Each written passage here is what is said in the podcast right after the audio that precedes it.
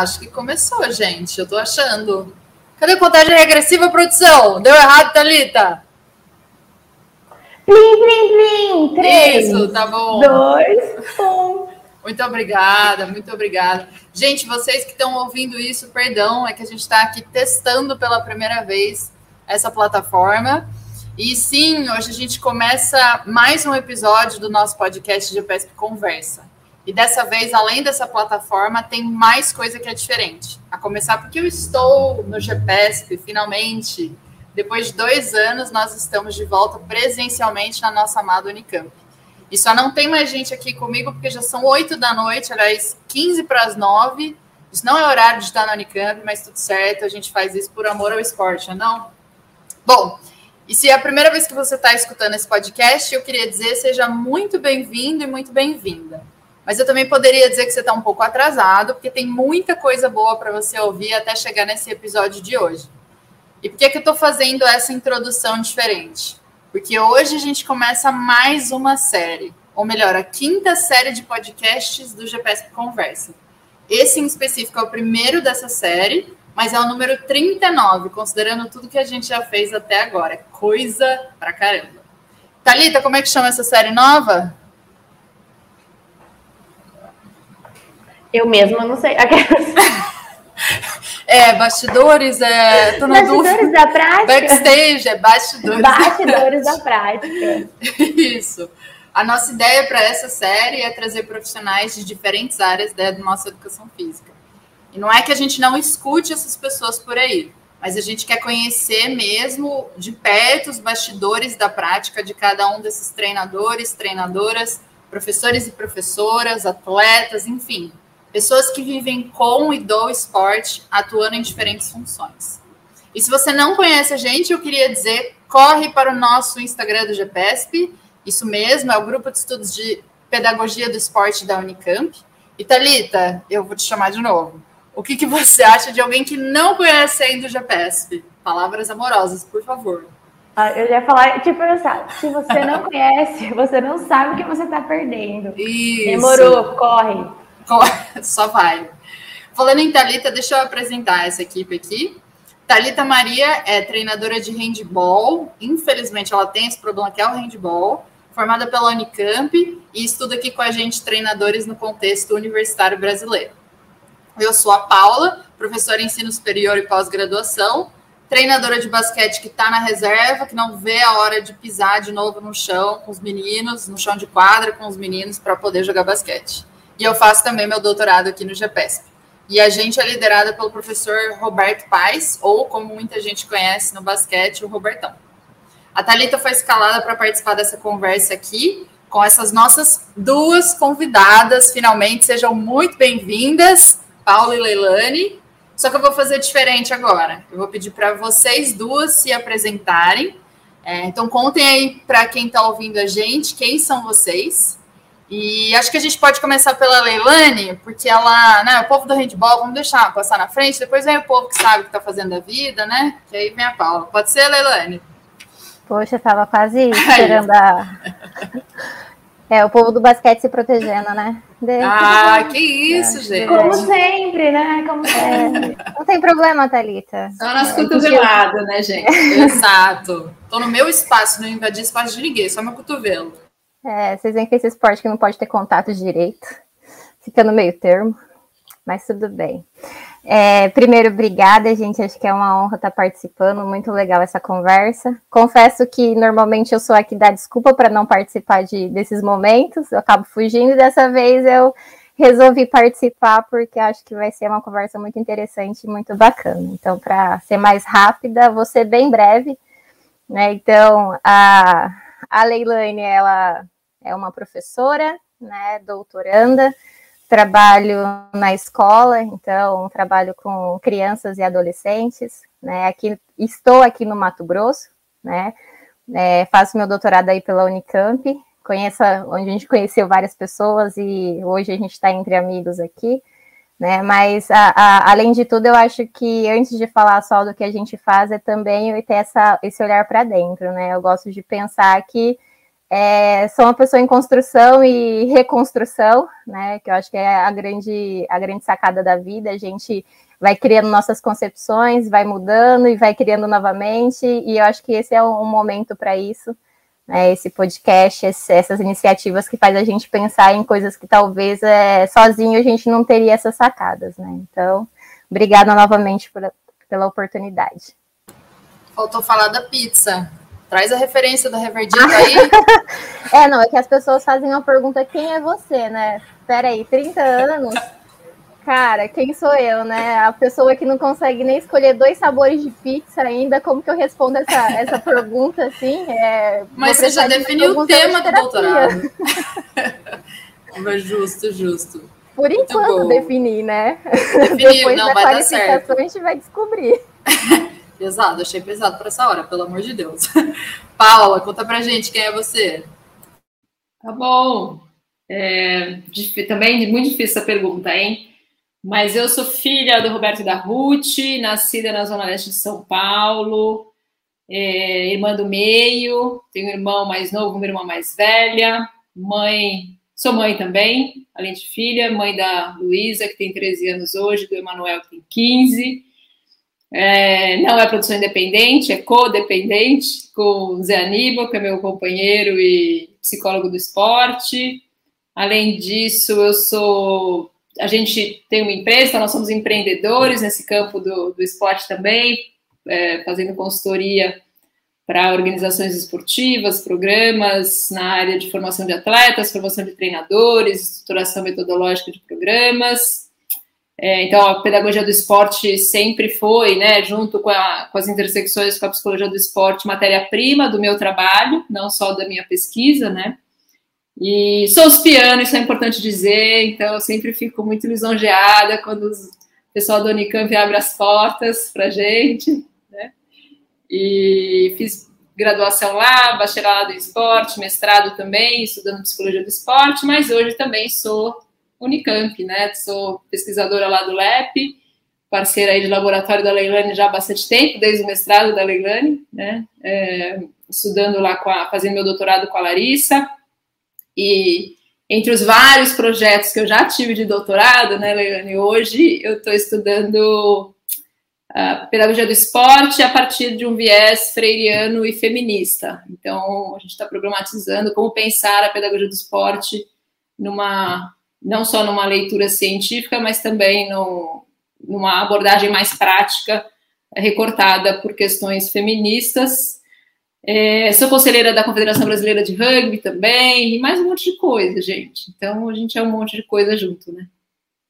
Gente, ela falou vários projetos, uma lágrima escorreu aqui, a outra eu tô segurando, tô saindo aqui do outro lado.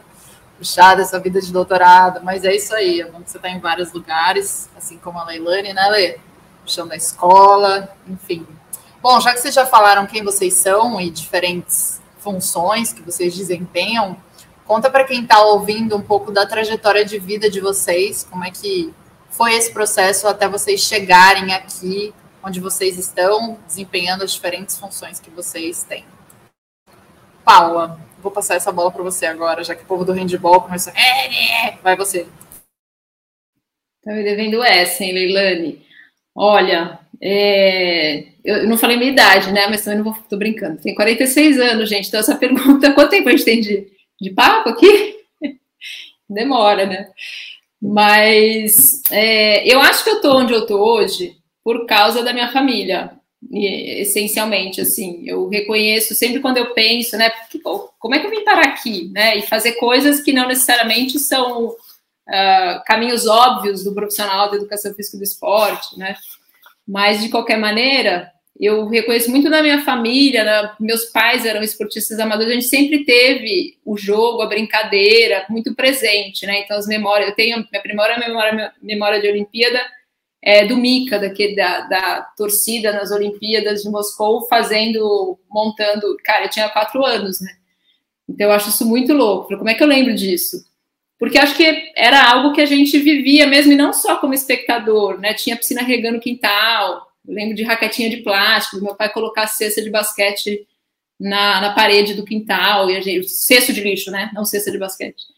E então e eu lembro dos meus pais jogando tênis, e, e por mais incrível, minha mãe participava disso tudo, né? Então não foi meu pai, porque é o homem da família e é o homem que se envolve mais com o esporte. Então eu acho que começa tudo por aí, assim, dessa referência, disso fazer muito parte do cotidiano, né? E de uma forma prazerosa, que, que era na hora de se divertir, né? Então, isso foi muito o percurso da família. E acho que tem uma passagem que é muito legal, que tem a ver até com, com o papo que a gente vai desenrolar hoje, que é, você me perguntou, né, aqui no, no nos bastidores, não neste oficial, mas no, no bastidor do bastidor, é, se eu era do basquete mesmo. E basquetebol foi a última modalidade que eu fui aprender. Então eu sempre fui, gostava, matava aula para fazer dobradinha de educação física, jogava tudo, handball e vôlei principalmente. E basquete é uma modalidade difícil na escola, né? É, a gente come... a iniciação foi assim, Talita. E basquetebol eu fui aprender com 14 anos na CM. E a história é louca, porque eu fui, eu e minha mãe, eu tava lá já meio adolescente, eu falei, ah, vamos fazer atividade física. E a CM Itaquera, onde eu fazia, era aquela dobradinha, não sei se ainda é hoje, mas os programas femininos era ginástica e uma modalidade esportiva. E estava certa que era voleibol. Quando a gente, então a gente ia lá, fazia ginástica, sei lá, 50 minutos de ginástica localizada e depois ia para a prática recreativa. Eu cheguei na quadra era basquete. né? Falei, falei a palavra, eu falei, o que, que eu tô fazendo aqui? Cara, e foi a experiência mais incrível. Eu tinha 14, minha mãe tinha 40 anos. Então eu aprendi a jogar basquetebol com a minha mãe. E era um grupo intergeracional só de mulheres. Tinha mulheres de 70 anos jogando. Eu era a menina mais nova da turma. É, e a gente aprendeu a jogar jogando, não tinha treino, era, era jogo, era racha, né? Então isso foi das coisas mais incríveis, assim, que, que eu vivi. E eu, eu, acho que eu tô aqui por causa disso e mais um tanto de outras coisas, mas essa experiência para mim é muito emblemática da, do espaço que eu pude ocupar ainda menina, né? E, e talvez simbolicamente romper muitas barreiras que estão aí concretamente postas até hoje, né? Pra... Mas enfim, tem mais um monte de história, mas eu passo a bola para a Leilane Gente, eu tô chocada. Eu queria dizer que Jarvis pira com essa fala dela, não é não, Lê? Olha isso, muito, muito legal. Muito, muito massa. É... Eu, as minhas. Se a gente realmente, como a Paula disse, se a gente fosse contar tudo, ia ficar aqui uma noite inteira, né? Mas a minha trajetória é um pouquinho diferente da Paula, né? Porque ao contrário dela, na minha família, a prática esportiva já não foi tão realidade, né? Então, eu venho de uma família de retirantes, meus pais vieram lá do Nordeste, né, com muito orgulho. É, fui criada em São Paulo, né, nasci no Ceará, mas fui criada em São Paulo. E na nossa família nunca teve muito essa questão do tempo, né? E aí a gente estudando, a gente vai tendo algumas referências, né, do quanto é, as mulheres muitas vezes não têm esse tempo para se dedicar à sua família, para fazer outras atividades, porque você primeiro precisa dar conta do básico, que é trabalhar fora, é cuidar da, da, família, né? E ainda tem todo esse papel em relação ao que a mulher, a cobrança da sociedade do que a mulher tem que fazer. Então, o esporte nunca foi muita realidade da minha família, dos meus pais. Então eu fui ter esse contato com a escola. Então a escola ela tem uma relação muito importante na minha trajetória, né? E até hoje, porque hoje eu estou em outro papel na escola como docente, né? Então foi na escola que eu tive as primeiras experiências esportivas e eu sempre fui muito moleca. Então eu criava as minhas brincadeiras, a gente tinha um quintal gigante e as minhas irmãs sempre não, sempre ficaram muito quietinhas, elas nunca gostaram de brincar. Eu sou a filha, terceira filha, mais nova. E eu era que gostava de inventar, de criar, de brincar. Então eu pegava, deixava minha mãe louca, porque eu pegava os desinfetantes dela, os baldes, jogava no quintal e ia criando as minhas brincadeiras sozinha, né? Então, eu lembro, tenho essa referência da infância, e aí na escola, né, lá com os meus 11 anos, é, tinha um projeto esportivo, né, no contraturno, que aí, vamos lá, isso tem, parece um pouco com a Paula, eu comecei porque eu sempre gostei de vôlei, eu assistia muito vôlei na TV, né, era uma época que passava muitos jogos, né, é, e eu acompanhava, então eu gostava muito, sou a negação jogando, mas gostava de assistir. E aí eu fui porque disseram que era vôlei, aí eu cheguei lá na quadra, cadê a rede? Né? Não tinha rede dividindo, tinha um pessoal arremessando pro gol. Eu falei, ué, tá diferente, mas vamos tentar.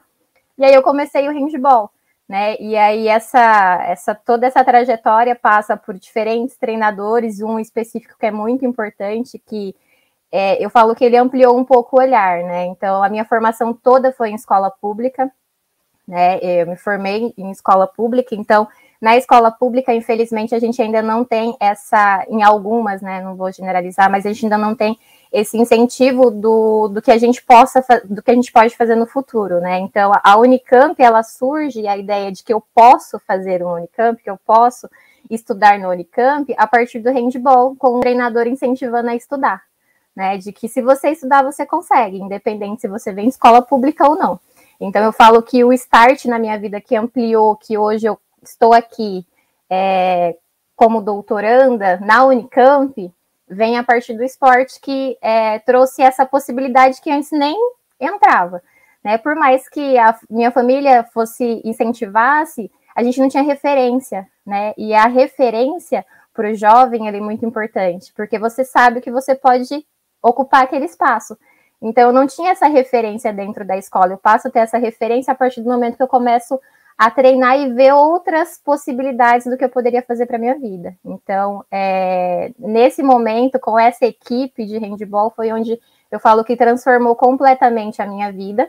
Eu não entrei na Unicamp de cara, eu, eu fiz graduação em uma universidade particular, né? Eu entro na Unicamp no mestrado e no doutorado, porque era, era algo que eu queria muito realizar na minha vida. Teve alguns percalços pelo caminho eu fiz universidade particular que foi uma ótima universidade também, mas é, sempre com aquele, aquela vontade, não, uma hora vai dar certo, uma hora eu vou conseguir, e, e é, acho que é basicamente isso, essa, essa experiência que me marcou e que também faz muita relação com o que eu faço hoje quanto professora de escola pública. Que legal. Que história é essa? Meu Deus. Eu queria só dizer que ela, a Leilane se formou no NASP, é uma excelente instituição, né, Lê? Tive o prazer de ser professora lá por algum período. Cara, eu sou muito grata, né? O é. NASP me deu uma baita formação e também conheci o meu companheiro, né? Ah, a gente tem ela deu outras... ela pegou o marido ali, gente. Ah. Foi para a universidade para isso. Ei, menina. É isso mesmo. Boa. É, isso mesmo. é seguindo mais um pouco adiante, né, do que vocês estão falando da trajetória, assim, eu penso que a gente cada uma tem a sua trajetória de acordo com os obstáculos e diante das intersecções né, que a gente tem, seja ela de raça, de classe. Inclusive, a Ju Barreira fala um pouco sobre isso, né? No texto dela, que ela fala sobre percorrer os labirintos. E aí, minha pergunta vai meio em cima de tudo isso que a gente está contextualizando.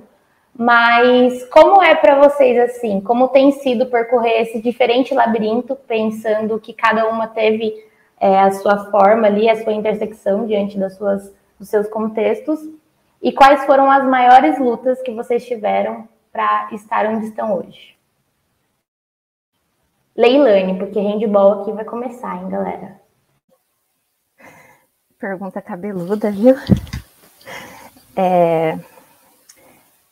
Se eu fosse colocar assim, talvez o start para talvez entender um pouco desses percalços, né? Eu acho que veio não faz muito tempo, né? Antes eu não pensava muito nessa relação é, de como a mulher é vista, como a mulher é tratada na sociedade, né? Talvez por é, andar por alguns espaços que não, não se permitiam falar sobre isso, né?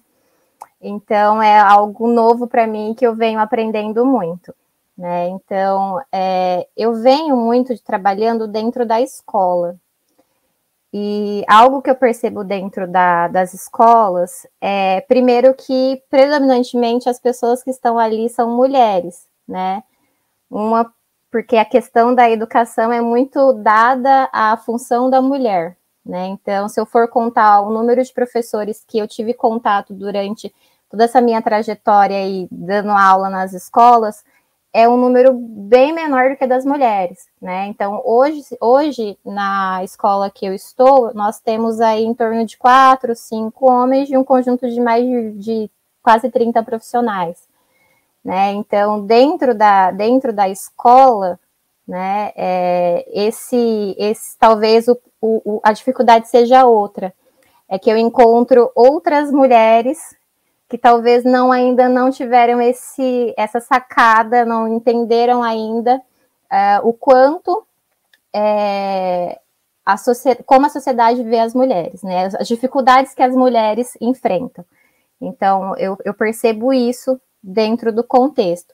Então, em termos de dificuldade para assumir a posição, a função que eu estou, talvez eu não tenha tanto, porque é, eu, eu, dentro dos cargos de gestão dentro da escola, são mulheres, né? Então, você tem a coordenadora, você tem a diretora, é, dentro de outros órgãos, pelo menos aqui na região, nós temos também outras mulheres, mas quando a gente vai talvez para outras áreas, isso não seja realidade, né? Muda completamente se a gente fosse observar outros cursos, outras, uh, outras disciplinas, né? Então, é, dentro da minha atual função, eu não consigo, eu não, não tenho nenhuma situação para relatar.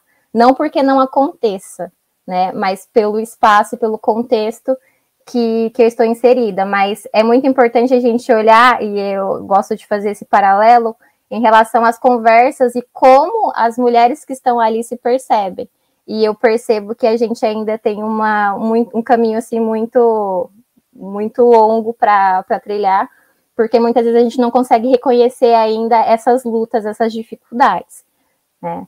Talvez se eu tivesse em outro cargo de gestão, como se eu tivesse, se eu fosse treinadora, talvez eu tivesse passaria por isso. Como eu tive colegas que é, levando atletas para jogos escolares passaram por diversas situações em relação. Como eu ainda não tive essa essa essa experiência, então não não sofri não, não consigo ainda trazer uma experiência desse tipo.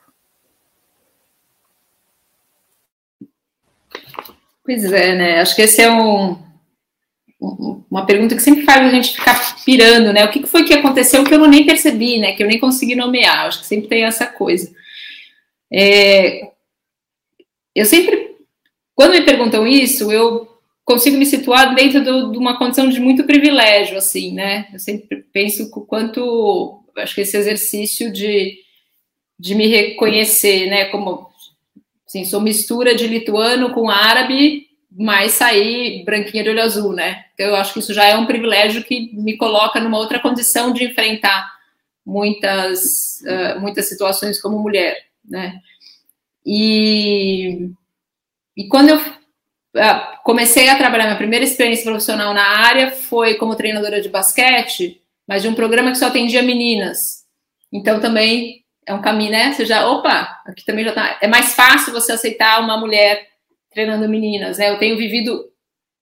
Quanto tempo faz isso? Quase 30 anos depois, é, eu ainda testemunho a resistência de homens contratarem mulheres como treinadoras de basquete, de categoria de base, né? Então, de novo, um privilégio que me desvia de uma outra barreira que, que é presente até hoje, né? É, e eu fico pensando que talvez eu tenha ocupado e ocupe esses espaços porque mulheres antes de mim lutaram para isso, né? Mulheres calaram, mulheres. É, acho que tem do, esses dois pontos, né? De que isso é, é, ainda que a gente pense individualmente, acho que isso é, é, histórico, né? Então, acho que de reconhecer tudo que se fez e, e as mulheres que enfrentaram muito mais dificuldades que eu, pessoalmente.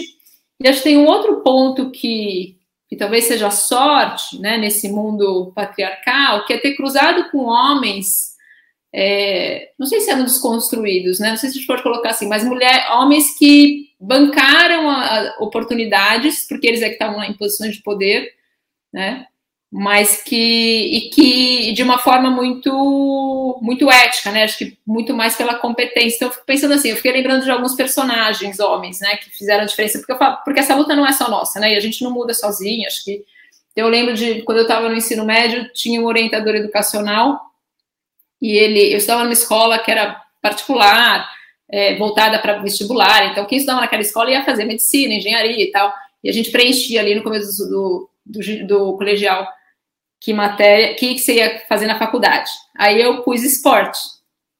E eu pus esporte provavelmente em 92 ou 93, talvez. O curso não era nem regulamentado pelo MEC ainda, né? E eu era uma boa aluna, estava entre as cinco melhores alunos da sala. Aí esse orientador educacional me chamou e falou assim: vem cá, você está tirando onda ou é isso você vai fazer isso aqui mesmo? Eu falei, não, é verdade. Ele falou, você sabe que eu acho que você vai ser uma das únicas pessoas, das poucas pessoas dessa escola que vão ser felizes nessa, na sua carreira, porque você está escolhendo o que você quer. Você não está escolhendo porque é bacana, porque a família espera, porque essa carreira dá dinheiro. É uma escolha né, absolutamente altruísta. Você está pensando no que você está afim de fazer e acho que você vai ter sucesso. Então, acho que foi o primeiro, né? É, é uma pessoa, um personagem masculino, mas que, que tem né, o impacto de, de, de te empurrar para uma escolha que, né, convenhamos que não era das mais seguras nessa época.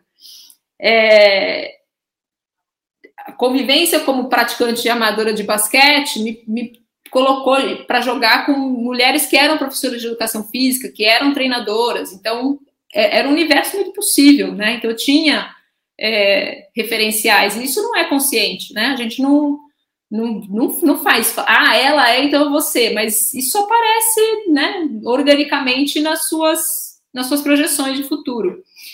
E um outro cara que, que eu lembro, que é o Merida, famoso aí no basquete, Max Merida era professor lá do Mackenzie. Quando eu entrei para dar, quando eu entrei no mestrado e fui é, dar aula de basquete no Mackenzie, eu conheci o Merida, a gente se conhecia das quadras. Então ele era treinador de basquete escolar do Mackenzie, de equipes femininas, e a gente jogava contra.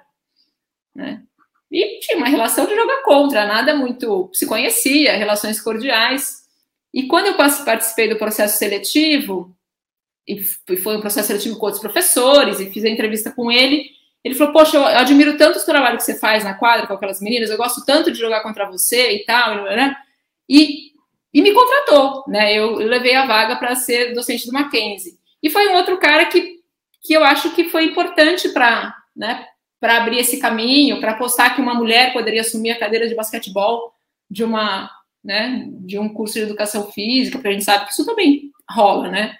Então, é, acho que dentro de todos os privilégios e desvios que eu posso ter feito de obstáculos, eu queria citar isso, assim, de, de do quanto é importante a gente construir essa relação e que os homens também né, é, abram esses caminhos. E eu acho que eu tive sorte em relação a isso. E a última experiência que eu citei, até me apresentando como conselheira da CBRU, como é que eu estou lá hoje? Por cotas.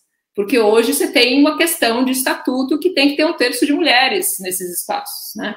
Que é uma outra baita luta que um monte de gente está enfrentando aí. Muitas mulheres construíram, né, e brigaram por essa pauta, que é o que faz com que eu esteja lá hoje. Se não tivesse essa, essa regrinha, o conselho provavelmente ainda seria ocupado só por homens, né? Mas quando a gente abre esse espaço, a gente precisa trazer mulheres, né? Então, um pouco dessa, não, acho que são as reflexões que essa pergunta me faz, assim, me provoca. É muito lindo, tipo, ouvir, assim, a gente vai ficando encantado, assim, porque vocês já estão num processo há um tempo aí, eu tô começando agora, e aí você fica assim, cara, tem esperança, sabe? Mas ambas falaram muito da presença de mulheres, né, ainda que a Paula reforce mais a questão de homens ali, né, que marcaram. E aí, dentre essas mulheres, enquanto eu, uma mulher negra, eu fico pensando, quais as mulheres negras que estavam nesses espaços, nessa trajetória de vocês, e quais estão hoje, ou se elas não estão, enfim, como vocês enxergam, assim, esse cenário? E aí, quem sentindo coração? É. Essa pergunta ela estava planejada, hein, Thalita? Mas é uma boa pergunta, melhor assim. Olha, é... eu acho que esse é um baita desafio ainda, né? A gente, eu lembro assim, amigas, parceiras de equipe, colegas de faculdade, não. É, eram brancas, né? E eram poucas. A gente tinha uma turma de 50 alunos, sei lá, devia ter 10 mulheres. É, mas você me faz lembrar de uma experiência que eu tenho uma. Das primeiras turmas de, de basquete que eu treinei, é, uma das meninas, que é a Priscila, é, é, uma menina negra de uma realidade super complexa mesmo, né, do que a gente conhece, de todas as interseccionalidades, né, toda a intersecção que existe entre classes, gênero e, e tudo mais. E ela foi a menina que e a gente já fez conversa juntos assim. Eu cheguei para o meu supervisor e falei: ou ela ou eu, você manda essa menina embora ou eu tô fora, né? De tão difícil que era para mim, inexperiente, né? E ainda estudante de educação física, lidar com tudo que ela trazia para a quadra e com toda a sapiência que ela tinha. Era uma menina que você queria treinar a defesinha ali, ela já estava antecipando defesa. Eu falei, calma, eu não tô, não é para antecipar a defesa ainda, mas ela já antecipava a defesa, então ela não marcava entre a, a, a, a bola e a cesta e o jogo, não fazia o triangulinho, Paulinha. Ela já né, era uma menina que muito sagaz no jogo. E eu, com a minha ignorância pedagógica, querendo controlar esse, né? E no final da história a gente tem, a gente tem uma história tão louca e ela e hoje a gente inverteu papéis. Ela acabou sendo treinadora do time de basquete amador feminista que eu jogo, né? É, então a gente tem uma história muito louca assim de, de aprendizado, né? E é uma menina negra é, e mas isso me faz pensar assim, é incomparável o tanto que ela teve que batalhar e o caminho que ela teve que percorrer, muito mais tortuoso, muito mais violento, muito mais sacana do que eu, né? E a gente tem claramente, é, né, minha, por isso que eu falo, minha condição de privilégio me faz é, pensar muito do quanto essa é uma luta que a gente, a, e acho que toda a questão feminista traz essa pauta, né, Flor? Vamos, vamos começar a falar disso de uma forma mais profunda, né? Não, não dá para tratar das mesmas questões para mim, né, que tem uma condição super privilegiada, e, e para as meninas negras. E, é... por outro lado, o meu trabalho como formadora de profissionais, trabalho com formação continuada, tenho visto e encontrado uma potência gigantesca nessas meninas negras que estão aí muitas vezes liderando é, as revoluções internas das organizações, as revoluções, micro-revoluções feministas, é, e trazendo a pauta do feminismo negro, né? Então, enfim, acho que é, para mim ainda é confuso, mas acho que eu tenho essas experiências muito, muito fortes, assim, talvez pouco elaboradas, mas, é... enfim, Leilani, fala aí, falei demais. Eu vou trazer uma experiência um pouquinho diferente, que é talvez pelo momento que a gente vivia, né? Que não é uma experiência tão positiva, né? Então eu tive colegas de, de time, né? É, mulheres, meninas é, negras, e que talvez pela, pelo recorte histórico ali do momento, elas é, não foram tão é, acolhidas, né? E, e quando eu me pego olhando para coisas que a gente falava ou fazia, é, essas meninas, em alguns momentos, talvez tenha sido isso que fez com que elas se afastassem da prática, né? Então tinha assim uma cobrança muito grande, falta um pouco de falta de acolhimento e não só por, pela questão é, da cor da pele, mas pela forma de se portar, que eram pessoas já mais é, críticas, né? E dentro de um, de um momento que você tinha que aceitar o que, que os outros falavam, né? Então, por isso era, eram tidas como as rebeldes, né?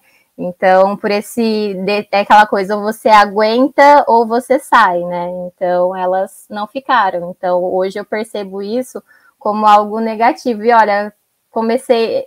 Foi essa pergunta que me fez lembrar disso. Talvez eu não teria feito essa reflexão em outro momento, né? É, segundo, acho que segundo ponto que eu levo, eu vou levar um pouquinho para a minha atividade diária, para as minhas alunas.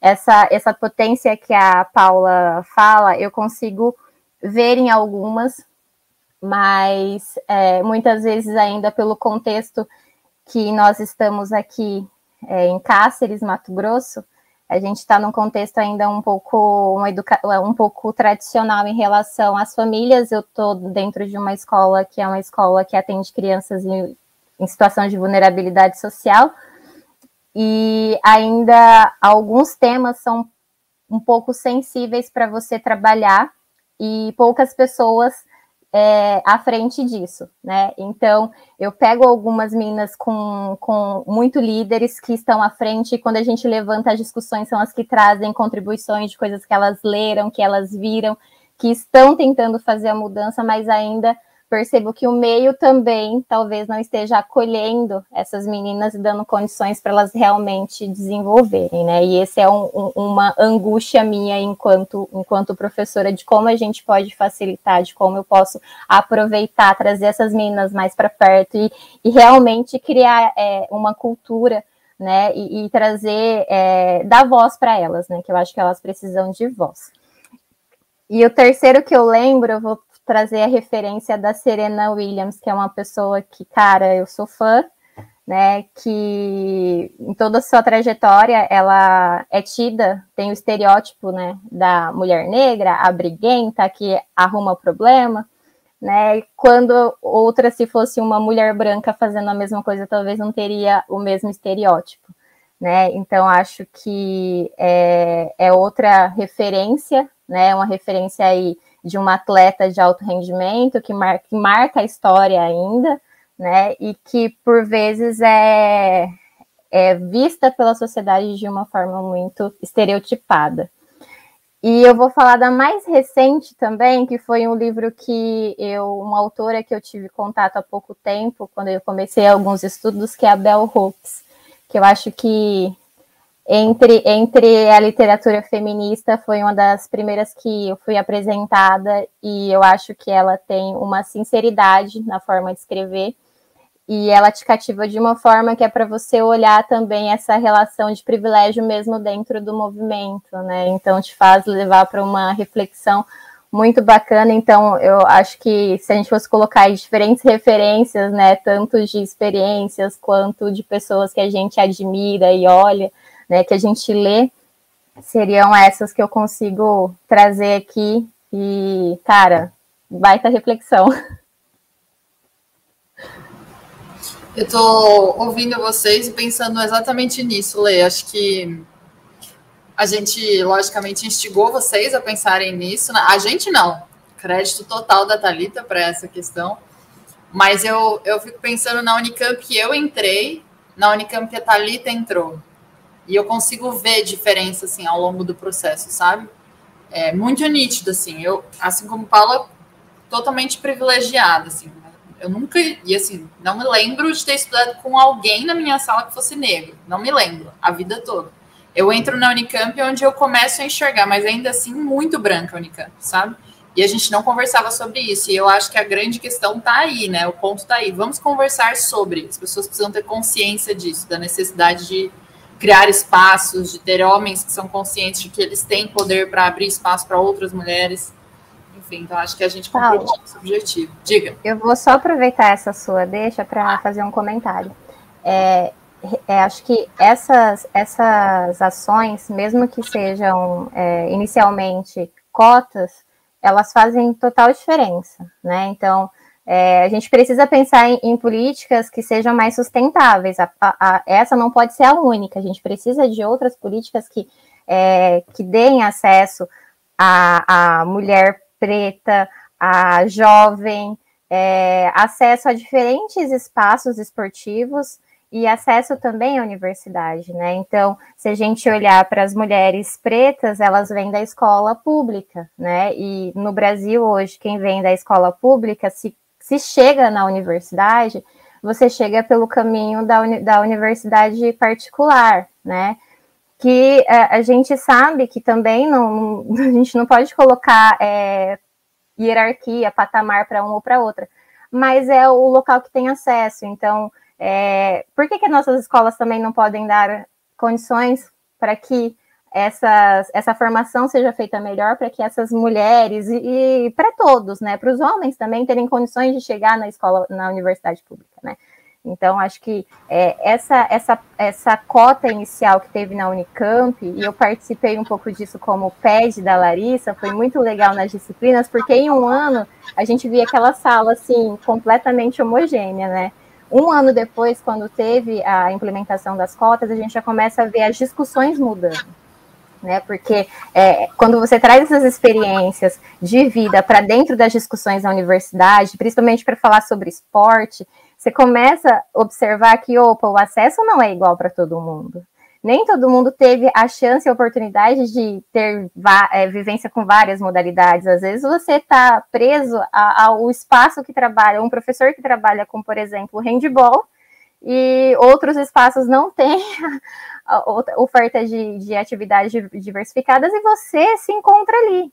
Né? Então, é, eu acho que isso não, não a gente precisa de outras políticas sustentáveis, mas a cota, ainda assim, para nós mulheres, para pessoas que vêm da, da escola pública, é uma garantia de acesso. Né?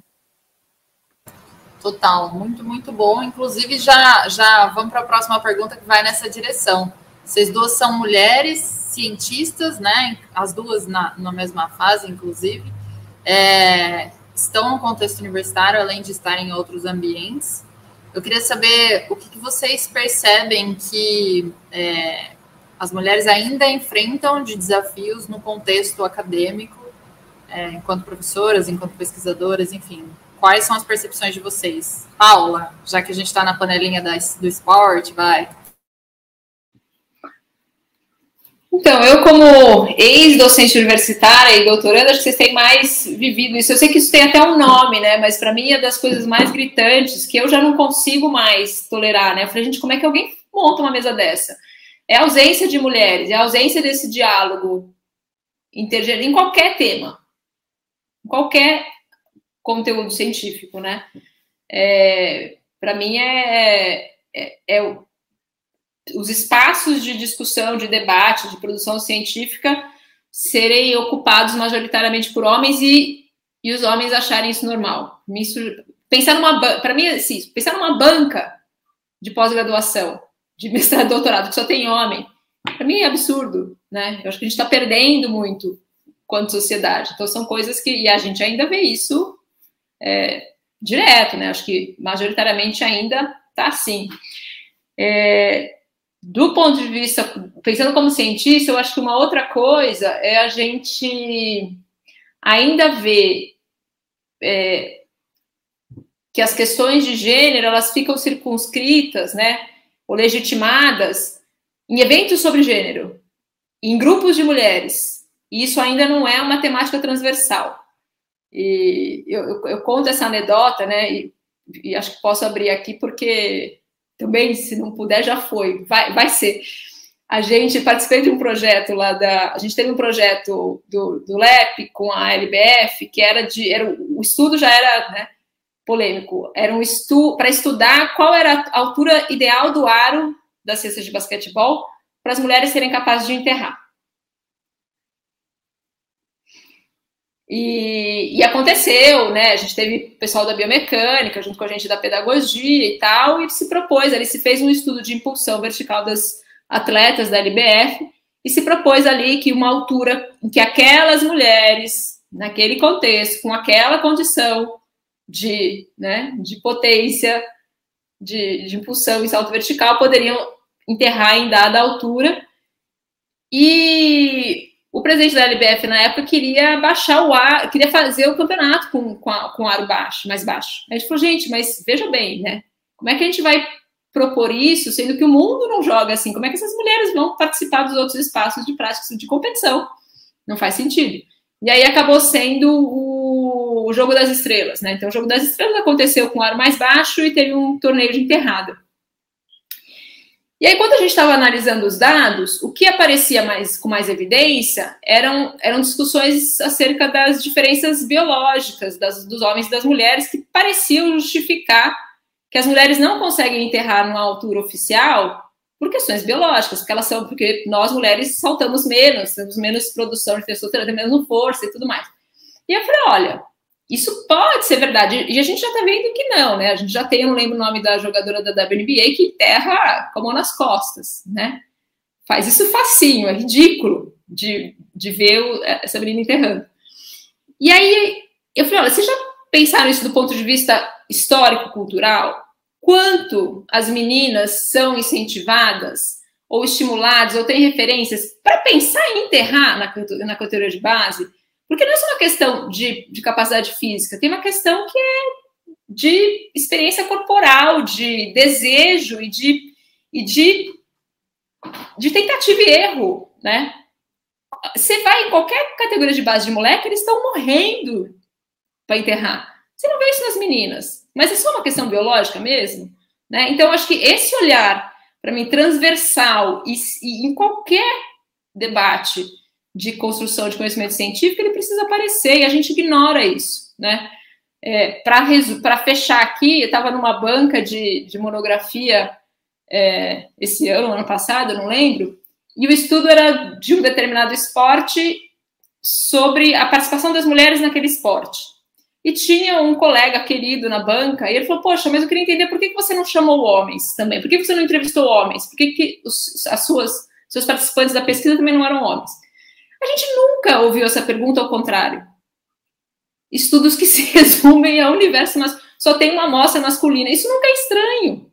Né? Então a gente tem muito, mas muitas camadas assim de desconstrução para mim, desde construção de método de pesquisa, é, análise de dados, como é que a gente coloca lente de gênero para conseguir olhar para os dados para além do óbvio e do que já está cristalizado dentro de uma lógica patriarcal e, e preconceituosa, né, misógina.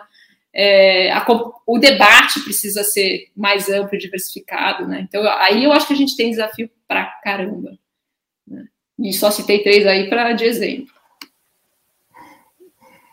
Eu concordo com tudo que a, que a Paula falou, inclusive tinha colocado algumas coisas né, em relação a isso. Eu acho que acrescentaria, Paula, também a questão do acesso, né? Principalmente quando a gente pensa em pós-graduação, muitas vezes as mulheres deixam de ter acesso simplesmente porque ela tem filho, né? Por decisões ou por características da vida pessoal né? Ou porque ela engravidou no processo, então você tem. Você não pergunta para um homem se ele tem filho ou se ele pretende engravidar ou ter um filho durante o processo de mestrado e de doutorado. E a gente sabe que algumas mulheres passam e escutam essa pergunta, né, durante a, a entrevista, né? Então, é, vamos lá, quantas acabam deixando o processo por conta disso? Né? Então, acho que esse acesso e também essas escolhas pessoais que, que nós temos, que é uma escolha pessoal, né? O, o, o do, a, a, vida do homem não é tão impactada quanto a nossa dentro da academia, né? É, até mesmo com as imposições e funções que são nos colocadas, né? Então, esse acesso também a algumas oportunidades, né? Ou até mesmo ter representatividade dentro desses espaços, quanto outras mulheres orientando, né? Acho que se a gente for fazer uma pesquisa dentro dos programas, a gente ainda não tem também tantas mulheres assim dentro desses espaços, né? É, e como você disse, muitas vezes são elas que levantam essa bandeira, que estão tratando de estudos feministas, né? Dando espaço para outras mulheres, né? E, e, isso, isso é complicado também, porque imagina, você não tem o acesso, como que você também vai continuar tendo voz e mudando essa realidade? Né? Então, acho que essa é a, é a grande chave, né? A, acessar esses espaços para ir mudando de dentro para fora, mas a gente tem um percurso ainda muito longo e eu acho que essa conversa já é um primeiro ponto. Nós, mulheres, reconhecendo isso, futuras doutoras, né, aqui. Então, como que a gente, sabendo disso, como que a gente muda dentro dos contextos que nós estamos? Né? Então, o primeiro passo a gente já, já teve que reconhecer, e agora o que, que a gente faz sabendo disso? É, eu só vou contar, inclusive eu, eu vi que eu escrevi no lugar errado, olha que maravilhoso. Ah, deixa pra lá. É, eu, foi uma experiência muito, muito louca, assim, até acho que comentei com a Leilani, talvez tenha sido. A gente fez o FIMP o ano passado, né, o Fórum Internacional de Pedagogia de Esporte, é, e aí a gente montou a programação, eu e Hiller. Quando eu olhei a programação, me deu um clique. Falei, cadê as mulheres? Só tinha homem. Só tinha homem. E aí a gente meio que já estava certo, né? As pessoas, eu falei, Hiller, não, só tem homem, a gente tem que achar mulheres. E aí sair caçando pesquisadora, e assim, não é por falta de pesquisadora, mas é porque a gente está tão acostumado a ver homem, ver homem, ver homem, ver letras de homem, sabe? Que a gente se esquece, sabe? E eu tô falando de. Eu sou uma mulher e eu me esqueci das mulheres, né? Então, olha, olha a loucura, né? Que ponto chega, assim. E aí, intencionalmente, que eu acho que esse é o lance, né? Ter a consciência e ter tomadas de, de atitudes que são intencionais. E aí, intencionalmente, a gente mudou a programação, assim, as pessoas, né? Trouxe mais mulher para dentro. E é isso, é tentando trazer diversidade. Aí eu acho que foi, eu não lembro se foi com a Leilani, se foi com a Thalita, acho que foi com a Thalita, né? Que aí Em seguida foi a reflexão, tá, e cadê as mulheres negras? Porque a primeira pauta foi essa, né? E aí, enfim, de todas eu acho que a gente tinha uma, se eu não estou enganado. Uma, né? Tá. Enfim, parei de falar. É, e aí, vamos lá de novo, né? É, tinha uma mulher que conseguiu olhar para isso e, e, reorganizar, né? E se a gente não tivesse, seria novamente um evento majoritariamente com homens assumindo esse papel, né? E, e eu acho que também é, esse momento de precisamos colocar é importante para daqui uns anos a gente isso ser mais autônomo, ser mais no, normal. Vamos lá, quem, quem fala sobre esse tema? Né? Então, eu acho que esse movimento na academia de. Porque eu já escutei pessoas falando, ai, ah, mas toda vez vou ter que pensar nisso, ah, toda vez agora tem que ficar fazendo isso, né? A gente escuta algumas coisas. Mas eu acho que é, nesse momento tem que ser meio forceps, para depois ser mais natural. É, eu acho que tem, coisas bem legais que vocês estão trazendo aí, né, Paulinha? Acho que uma coisa é isso, a gente não está isenta desse do machismo estrutural, né? A gente está dentro dele, faz parte, reproduz. Ponto. Né? É isso que você está falando. Acho que esse, a gente ainda está num processo que não é espontâneo. A gente intencionalmente tem que, opa, lembra aqui. E eu aprendi muito isso com o pessoal LGBT. Eles falam assim, cara, por que, que precisa ter diversidade em qualquer espaço? De trabalho, né? porque a gente vive realidades diferentes e a gente pensa, a, percepção de mundo é totalmente diferente. E sem isso a gente está perdendo como sociedade. Né? A gente está num, né, cego, a gente está super cego quando a gente não tem é, esse espaço mais diverso de, em qualquer campo, né? E na ciência, que a gente tenta produzir né, respostas para as grandes perguntas da, da humanidade, a gente está né? É quase que indo por sorte, eu diria, quando a gente é, não, não permite que essa diversidade toda, que, a, que, que o espaço seja de verdade representativo de quem vive o mundo, né? Que é esse monte de gente diferente, diverso, é, em, em classe, em gênero, em raça, em etnia, em cor de pele, em orientação sexual, né? Então, é, e, e, essa foi uma das grandes lições, assim, que eu falei, cara, é simplesmente porque a gente é diferente. E sendo diferente, a gente constrói coisas mais incríveis junto, né? Enquanto os iguais constroem a mesmice ou um, um, viés que não responde ao mundo real, né? É só falar que a Paula foi fantástica em relembrar isso, né? O quanto a gente está falando de mulheres, mulheres pretas, mas isso se expande. Então a gente fala de mulheres de diferentes etnias, é, de diferentes orientações sexuais, enfim, a mulher com deficiência. Então a gente tem que expandir esse nosso olhar, assim, não só, obviamente são pautas e a gente vai caminhando, a gente tem que sempre lembrar, sempre falar sim, a gente vai ter que sempre lembrar, sempre falar até que isso se torne ok, aqui já está já tá instaurado e a gente consegue seguir. Pode falar, Lê. E de diferentes regiões também, culturas diferentes, né? Então a gente vive num país continental, né? As, os desafios, talvez, do norte, do nordeste, sejam um pouco diferentes, as vivências sejam diferentes, por exemplo, do centro-oeste, do sul, do sudeste.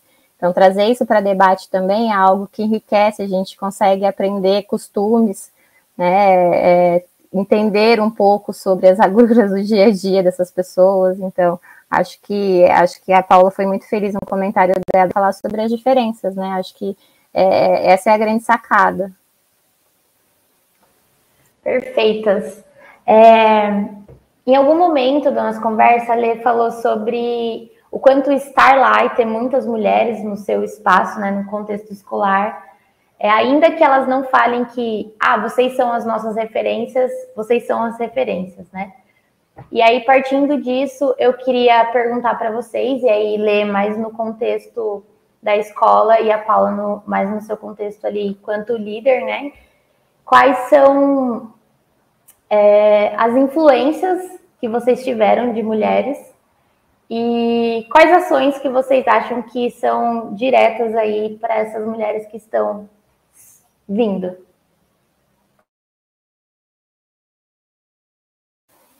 vou começar então. Ah, acho que a minha primeira referência de mulher é a minha mãe.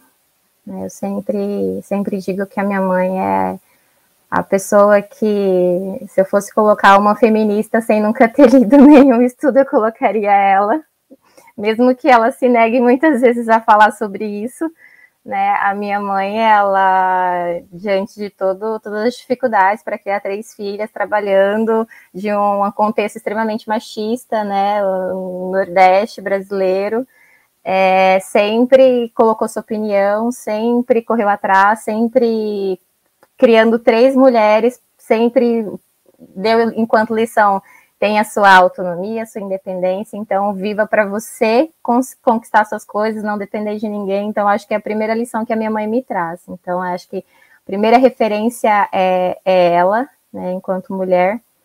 É, depois, acho que tive várias professoras, né, que, que fazem parte da minha, da minha trajetória, acho que para exemplificar a, a, Larissa, né, a Larissa Galati, não tem como não trazer uma mulher que mulher, né? Então, a, a Larissa, além de orientadora, amiga, madrinha de casamento, é uma pessoa muito querida e que vem com uns provo umas provocações assim bem sinceras, mas que faz a gente é, mudar completamente. Opa, mas espera aí, por que, que eu não pensei nisso? Né? Então, eu acho que ela é uma grande provocadora. Boa parte é, das coisas que eu fui buscar e que eu procurei é, conhecer mais é, foi por conta dela, né? Então ela tem sido uma grande incentivadora durante a minha, minha formação, né? E eu acho que é uma pessoa sensacional. Enquanto ações, né? E eu acho que essas ações também surgem dessas pessoas que nos inspiram. Eu dentro da escola, né? Hoje é, eu não consigo colocar isso isolado. Eu acho que isso está dentro da minha prática, né? Então, a, além de, de, projetos, de atividades que a gente constrói na escola, né, entendendo que o acesso ainda à prática esportiva é algo é, difícil para as mulheres, né, e eu estou num contexto que o acesso à prática esportiva, ele ainda não é, é uma realidade para homens. Aí agora vocês imaginem para as mulheres, né, eu fiz uma atividade na época da pandemia com alunos do ensino médio que eu pedia para eles perguntarem para as mães, para tias, para pessoas da família, qual era a experiência com o esporte e com o futebol, né? E aí eles traziam para a discussão, ah, minha mãe não, minha mãe gostava de futebol, mas ela não podia praticar porque o pai não deixava, porque a mãe não deixava, porque eles diziam que isso era esporte para homem né? E isso foi uma, uma resposta muito recorrente dentro, dentro da turma e que a gente começou a, a discutir, conversar sobre essas atividades que são ditas para homens e para as mulheres que muitas vezes são reforçadas, né? Então, é, eu tento, acho que a, as ações elas são diárias, não é um, uma ação isolada, né? Então, quando você pensa em uma educação para transformação, não pode ser só um projeto uma vez porque é, é, é, modismo, porque é bonito. É algo que incorpora nas suas atividades. Então, é, é uma fala que muitas vezes é machista, né? Mas que está no dia a dia, que você tira aquele momento da aula para você discutir, explicar, né? Então, é, situações é, no, no cotidiano que a gente acaba aproveitando para provocar uma discussão, uma reflexão por parte dos alunos, né? Então, no meu contexto, eu tenho feito isso, além de alguns projetos específicos. Dentro, aqui no Mato Grosso, tenho o, o LEAP, que é o Laboratório de Estudos Aplicados em Pedagogia do Esporte, e os estudos estavam sempre é, liderado pelo professor Hiller, né? E ainda a gente, é, a gente tem uma pesquisa aqui que é sobre o perfil de jovens atletas, né? E a gente também fez algumas, alguns estudos com mulheres. E a gente percebeu que uma das linhas de pesquisa que a gente não estava contemplando era a linha de pesquisa sobre mulher e esporte. Né? E aí, na ânsia de aprender mais, a gente, como acredita que as relações são importantes, então a gente aprende em grupo, né? Aí nós resolvemos criar um, um grupo de estudos justamente para compartilhar um pouco dessa nossa realidade, né? Que aqui no Mato Grosso e também sobre falar sobre estudos, aprender mais, discutir. Então a gente está aqui é, com o GP, né? Que é o grupo de estudos em esporte e mulher. O ano passado a gente fez um, um fórum trazendo diferentes mulheres, tanto a gente fez uma parceria bacana com o pessoal em Portugal, né? Inclusive está lá no YouTube disponível para quem quiser assistir. É, que foi um fórum só para que as mulheres pudessem compartilhar sua história no esporte. Então a gente pegou diferentes modalidades e modalidades que não são tão conhecidas, né? A gente pegou o hockey é, em patins, o squash, né? Trabalhamos com árbitras de atletismo, com atletas de atletismo, né? Então modalidades que muitas vezes não têm tanta voz e a gente simplesmente quis escutar um pouquinho sobre essa, esse percurso, né? Então, acho que esse primeiro momento de dar voz para as mulheres contarem suas histórias, né? E a gente aprender um pouco essas histórias. Então, tem sido assim, eu acho que a, essa a ação ela não pode ser isolada, ela não pode ser um projeto, ela é uma ação contínua, é, é, é uma mudança de dentro para fora. Né? Então a gente muda na medida que você está ali com seus alunos, que você percebe uma situação e que, em vez de talvez uh, em outro momento você riria de uma piadinha sem graça, nesse momento não, você mostra que aquilo não é uma piada, qual que é o sentido daquilo, né? E, e então acho que essa mudança, esses, esses momentos que a gente se permite é, utilizar também enquanto uma forma de, de refletir e ir mudando um, pouco dessa realidade.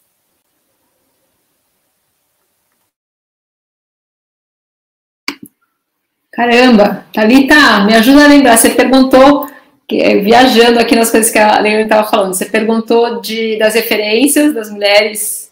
Referências, Isso, e as ações para as mulheres que estão vindo. Então, quais ações que você hoje trata aí no seu dia a dia? Beleza. É, não tem como falar, não falar de mãe, né? Eu, eu também sempre penso na minha mãe, que não terminou nem é, educação básica, mas que foi feminista na veia, né? Eu tenho trabalhado com algumas mulheres, é, inclusive no doutorado, e a Neide, Neide Vida Corrida, que é lá do projeto do Capão Redondo, uma ONG, ela fala que, e, e, acho que o próprio movimento do feminismo periférico, feminismo negro, tem trazido muito isso, né? Que é, não dá. A, o feminismo de redes sociais não se sustenta muito, né? A gente precisa conhecer as realidades, as durezas que as mulheres vivem. Mais do que isso, a gente precisa estar é, tá lá, né? Tá lá para apoiar, tá lá para estar tá do lado quando precisa, tá lá para entender quais são as necessidades. É, e aí eu vejo, acho que minha mãe fez isso, cara, criou duas mulheres e um cara colocando meu irmão para dividir tarefa doméstica, né, nos anos 80. Então, caramba, né? Meu irmão não tinha moleza, ele fazia tudo igual a gente, né? Então, acho que foi uma puta escola, assim, né? De...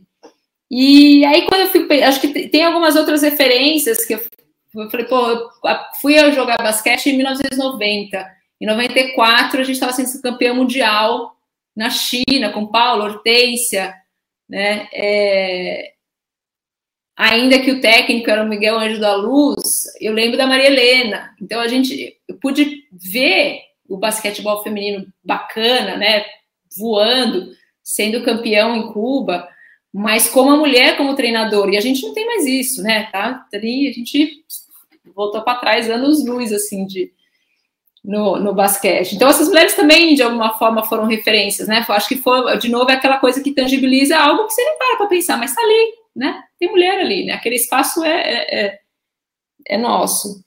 E, mas eu penso muito nas pessoas comuns mesmo, nas professoras de educação física que foram minhas parceiras de time, nas mulheres que a gente vai cruzando e que, né, e que, que se apoiam, que se fortalecem. Eu acho que esse é um, um processo muito mais do cotidiano, como você falou, né, Ilana? Acho que é uma coisa que é muito vivida, assim. Óbvio que acho que a gente está envolvida hoje, né, num ativismo, acho que um ativismo no campo da, da ciência e da academia, dentro da escola pública, na ocupação de espaços públicos de esporte, que né, tem alguns grupos aqui em São Paulo do qual eu já fiz parte, das mulheres ocupando espaço público para praticar esporte. É, mas, enfim, acho que é, é muito mais de mulheres comuns que são foda do que né, de celebridades, que, porque é isso, né? É no dia a dia, nessa luta cotidiana, nessa, nessa, nessa peleja mesmo miúda. É, e aí, cara, eu fico pensando assim, ser mais velha, né, ter algumas décadas de, de carreira profissional, faz a gente ocupar alguns espaços, e hoje eu tenho ocupado espaços de, de liderança, né, de coordenação de equipe, de montagem de equipe, E para mim é uma piração, assim, tem sido um grande prazer e sem esforço, isso já é mais espontâneo, assim. Eu nossa, eu preciso de pessoas para fazer isso, isso, isso. Quem são? Cara, e a hora que eu ver é só mulher, né? Então, de conseguir ter uma rede de relacionamento e, e validar mulheres, e ter sido validadas por elas em outros momentos, mas a gente construir ao longo da carreira é, relações muito incríveis com, com outras mulheres mega competentes, mas parceironas também, sabe? De, de poder construir uma potência de, de equipe de trabalho. E hoje o que, o que eu vejo é isso, assim, eu falo, ah, precisa, às vezes as pessoas me pedem indicação para ocupar determinada vaga. Cara, tem essa menina aqui, tem essa mulher aqui, né? Então, poder indicar mulheres para ocupar cargos importantes, montar equipes com mulheres, aí eu tenho vários projetos rodando hoje em que é quase que 100% mulher e, e, sem esforço, sabe? De, e também sem, sem marra, não é falar, ah, não quero homem na equipe, não, não é não. É, a gente até tenta às vezes, mas não, é, e pode vir também, tem homens trabalhando, né? mas acho que isso de, de poder validar essa, essa competência da, da mulherada e arrasando assim, né? Eu tenho, tenho uma experiência que é muito curiosa. Uns anos atrás, estava fazendo formação é, de gestores públicos de esporte no Vale do Ribeira. Aí vocês imaginam, o que são gestores públicos de esporte no Brasil? São homens, né? Óbvio, quem vai chegar para administrar política pública de esporte nos municípios brasileiros? Homens. Então, era um grupo de 25 municípios e a gente tinha uma equipe de quatro pessoas, três mulheres e um homem. E a gente ouviu no final do processo, foi um ano e meio, fazendo encontros com os caras, eles falaram, caramba, meu, e vocês são três mulheres e arrasaram, e não sei, né? Então, Óbvio que né, é o comentário que fala, putz, a gente sonha com um mundo em que isso não seja nem comentário, que isso não seja uma questão, né? Mas, de alguma forma, também responde que falou, a gente está conseguindo fazer os caras, no mínimo, pararem para pensar, né? E foi muito interessante, foi muito respeitoso, né? Então, enfim, acho que são ações nesse, nesse, nessa pegada mesmo, né? Do, de como é que a gente desconstrói isso não só no discurso, mas na real, né? Na, na prática. Na prática, os bastidores da prática. Assim, é. rapidão, prontidão, perguntei e falou uma. Uma indicação de uma mulher da área do esporte que vocês mandam aí para os nossos ouvintes e as nossas ouvintes. Ó, oh, eu é, é, uma pessoa que é, é uma pesquisadora, professora psicóloga de esporte da, da PUC de Goiás, de Goiânia, Adriana Bernardes Pereira, mulher estuda gênero, mídia e esporte, e é, eu, eu vi uma palestra dela no congresso que eu também era palestrante, é um arraso, assim, é um furacão, acho que a gente precisa ouvir mais essa mulher falar sobre gênero, corpo, esporte, é muito, muito bom. E é uma pessoa que acho que pouco conhecida na nossa área. Então, eu repeti o nome, Adriana Bernardes Pereira, acho que é alguém que vale a pena a gente ler e vou jogar outro nome, porque a pessoa é brilhante também, mas fica ali se, se fazendo desentendida. Mariana Tsukamoto Harumi, professora lá da EASH USP, minha parceira no projeto de empoderamento feminino com lutas. E ela é um avião, sabe muito, é incrível. Então, leiam essa mulher, procurem essa mulher para orientar pós-graduação, vai fazer curso com ela. Acho que são duas meninas assim inspiradoras para mim. Bom, eu vou na Carla Luguetti, que os estudos dela são encantadores, né? Ela falou muito de pedagogia do amor, é sensacional, uma pessoa ativista também, então vale a pena pegar os estudos dela para dar uma olhada, para ler. Vou fazer o jabazinho aqui, né, da orientadora. Professora Larissa Galati, que muitas pessoas já. Esse é já, é muito já óbvio, né? Esse aí já é, já é sem questionamento já tem que fazer. Tem uma professora também fantástica no handball que está em Goiás, a professora Tatiane Krahenbu. Se eu não falei direito o sobrenome dela, me desculpa, mas que vem trabalhando, fazendo um trabalho fantástico sobre é, um grupo, um grupo é, estudo feminista no handball com atletas. Então, assim, muito bacana, também vale a pena dar, dar uma olhada. Né? Então, acho que são as três aí que, que eu deixo a indicação para vocês. Vocês sabem que a prova na banca não é a orientadora, né? É a banca mesmo. Vocês estão aí puxando um saco da Larissa. Claro, sempre. Ela. Mas eu comprei com a Leilane, Carol Luguete está na minha banca também. A gente fez. Entendi. Ligeiras, ligeiras, merecidíssimas. É o chocolatinho, é o chocolatinho e lembrar o nome aqui, gente. Tem que, tem que fazer esse jabazinho para a gente Ó, manter aí. É, e para além, porque eu anotei aqui também, falei, cara, vai ler a mulherada do LEP. Tem Julinha, Júlia, Marinha, tem um monte de menina, e acho que o GPS também deve ter, Paulinha, né? Karine Collet, tem um monte de mulher arrasando aí. Que, Yura. E, Yura. Aí, ó, Yura tá na minha equipe, Bartira tá na minha equipe de trabalho. Estamos tudo fazendo coisa junto. E acho que o exercício é procure o primeiro nome dos autores e das autoras que você lê, cara. Vai descobrir que tem um monte de mulher que a gente nem sabe. Tem um monte de Meu, mulher. Você falou isso, Paula, muito bom. Uma reflexão para a gente para a última pergunta, tudo certo. É, sempre a gente lê o sobrenome, né? E aí a gente nem pesquisa quem é. E aí normalmente a gente usa o nome, ah, o autor, ou não sei o quê. E aí você olha e fala, cara, não é, é uma autora, assim. Então, quando também gerar essa reflexão de é. ir procurar, procura o sobrenome. Não, e essa outra coisa, Thalita, que eu já tenho me esforçado em construir lista de referência, colocar nome, primeiro nome ali completo. Não dá mais. Não dá mais. Porque, né, a gente genericamente assumiu masculino não cabe mais. Não temos mais espaço para isso. Então é isso mesmo. É isso mesmo. Depois ficam me julgando por causa do meu último sobrenome, que eu não quero. É o nome de um homem no Brasil, mas enfim, vamos embora. É, última pergunta. Eu queria que. Eu não sei se foi reflexiva essa para vocês ou não, porque vocês já sabem qual é essa última pergunta. Mas qual conselho vocês dariam para Paula Corsacas e Leilane Lima, de seus 20 anos, e que sirva para outras pessoas também que estão ouvindo essa entrevista, essa conversa aqui? Lê, vai.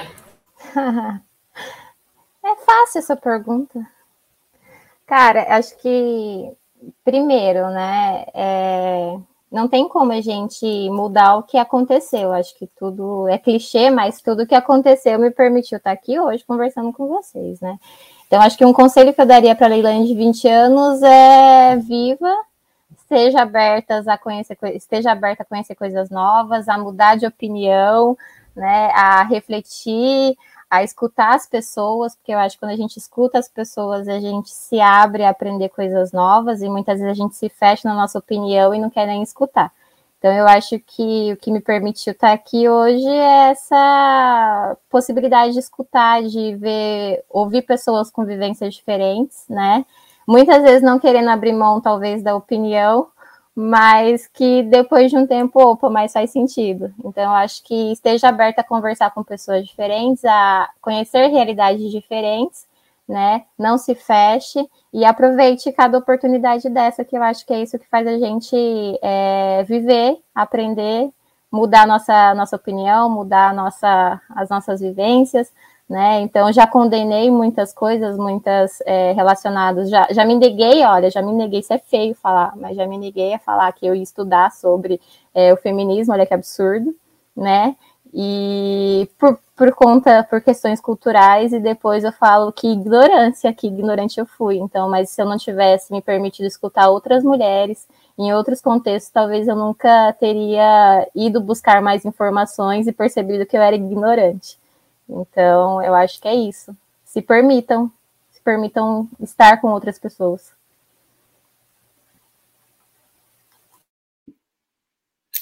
Isso é difícil, né? Eu pensei em uma coisa, mas você me fez lembrar de outra agora perguntando, que é ontem eu estava nesse projeto onde eu faço estudo de caso meu doutorado, e era a primeira aula de meninas de escola pública no wrestling, né? Lá no, no projeto da Aline Silva. E aí as meninas, a, a treinadora perguntou assim para as meninas, o que que o que, que vocês esperam de mim e do projeto?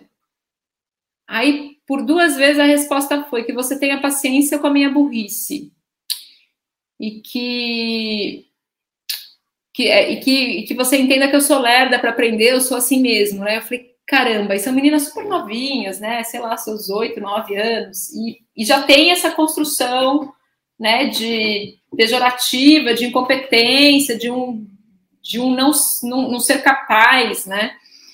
Cara, mete o pé nisso, né? Porque eu acho que o mundo inteiro vai ficar falando isso por várias vezes pra gente, né? De, de não ser capaz, você é ruim, você é menos, você. Né, e acho que essa é a primeira luta que a gente tem que é, travar. Então, dá um pé na bunda né, dessa ideia aí, acho que para você. E, é, e aí, acho que essa fala dessas meninas me impactou muito de, de, e de vê-las verbalizarem isso, né? Porque uma coisa é você pensar, outra coisa é você trazer à tona isso. Falei, caramba, que, que mundo, né? E pensando na, na, minha experiência, assim, no, no, caminho percorrido, acho que não é nenhuma questão que tem a ver com gênero, mas, cara, seja fiel àquilo que você acredita, é, saiba que você está abrindo portas hoje que você só vai entrar mais para frente, né? Então, construa um caminho ético, construa um caminho verdadeiro, de que você tenha orgulho no final, né? Não, não faça escolhas mais fáceis, não pegue atalhos duvidosos, né? Acho que reflita sobre as suas escolhas, porque é isso que a gente vê, né? Acho que, como eu já sou um pouco mais antiga que vocês, você vai vendo né, essas coisas retornarem, se cruzarem com pessoas que você conheceu lá atrás e, te, e hoje, né, construindo outras oportunidades de trabalho, outras oportunidades só de, de papo, como esse gostoso, mas que cuide do caminho que você vai construir para ter orgulho dele mais para frente. E dá um pé na bunda de quem dizer que você de quem disser que você não é capaz. Muito bom, muito bom. Gente, é, quando a gente pensou em vocês duas, foi muito porque a gente sabia que eram perspectivas diferentes, realidades diferentes, atuações diferentes, e foi essa ideia. Quem está perto da gente que pode bater esse papo com a gente. E eu fiquei pensando o tempo todo enquanto vocês falavam, é, a gente é da pedagogia do esporte, né? E a gente considera sempre que o, o, o indivíduo que aprende é o sujeito central do processo, né? Mas essas nossas conversas me fizeram pensar muitas vezes a gente não sabe quem é esse outro, né? A gente não consegue olhar o outro. E eu acho que esse é o, grande lance assim, de tudo que a gente falou, que a gente começa a enxergar o outro como ele é, independente de quem ele é, de onde ele venha, mas que a gente considere essa pessoa. Então, enfim, foi para mim foi muito reflexivo, estou muito feliz. Acho que a gente fecha aí o mês de. É, não é nem de homenagem que eu diria, mas de trazer a mulher para o meio do palco e dizer, viu, você tem espaço aqui. A gente fez esse movimento no nosso Instagram. Inclusive, se você estiver ouvindo a gente não tiver olhado o nosso Instagram ao longo do mês de março, a gente tem posts aí que uma equipe tem trabalhado arduamente por isso, né, Thalita? Pra gente. Suor. Suor, noite sem dormir. Mentira, jamais a gente dorme. Mas acho que a gente fecha muito bem esse mês, celebrando a mulher, trazendo ela para o meio da discussão, como pauta da discussão. Enfim, gente, muito obrigada mesmo pela participação de vocês duas. Paula, vai colocar mais vinho aí nessa sua canequinha, que eu acho que já Não deve... contar, já acabou, mas obrigada. Não, amiga, você tá, você tá desenho, como é que vocês... Isso aqui não acaba em mesa de bar? Não é possível. Ai, droga, você veio para Barão, Barão tá aqui pertinho de São Paulo. Acho que vai ser o esquenta depois, né? Só vai ser meio é. difícil, né? A gente vai ter que esperar umas horas aí para reunir todo mundo. Nossa, a Leilane, verdade, tá em Cáceres, no Mato Grosso. Muito bom, gente, muito bom mesmo. Muito obrigada. Gente, obrigada muito obrigada por quem ouviu a gente até o final. Logo menos a gente traz mais conteúdo para vocês também. Um beijo para vocês três. Um beijo para vocês. Obrigada. Prazer estar com vocês. Tchau, tchau.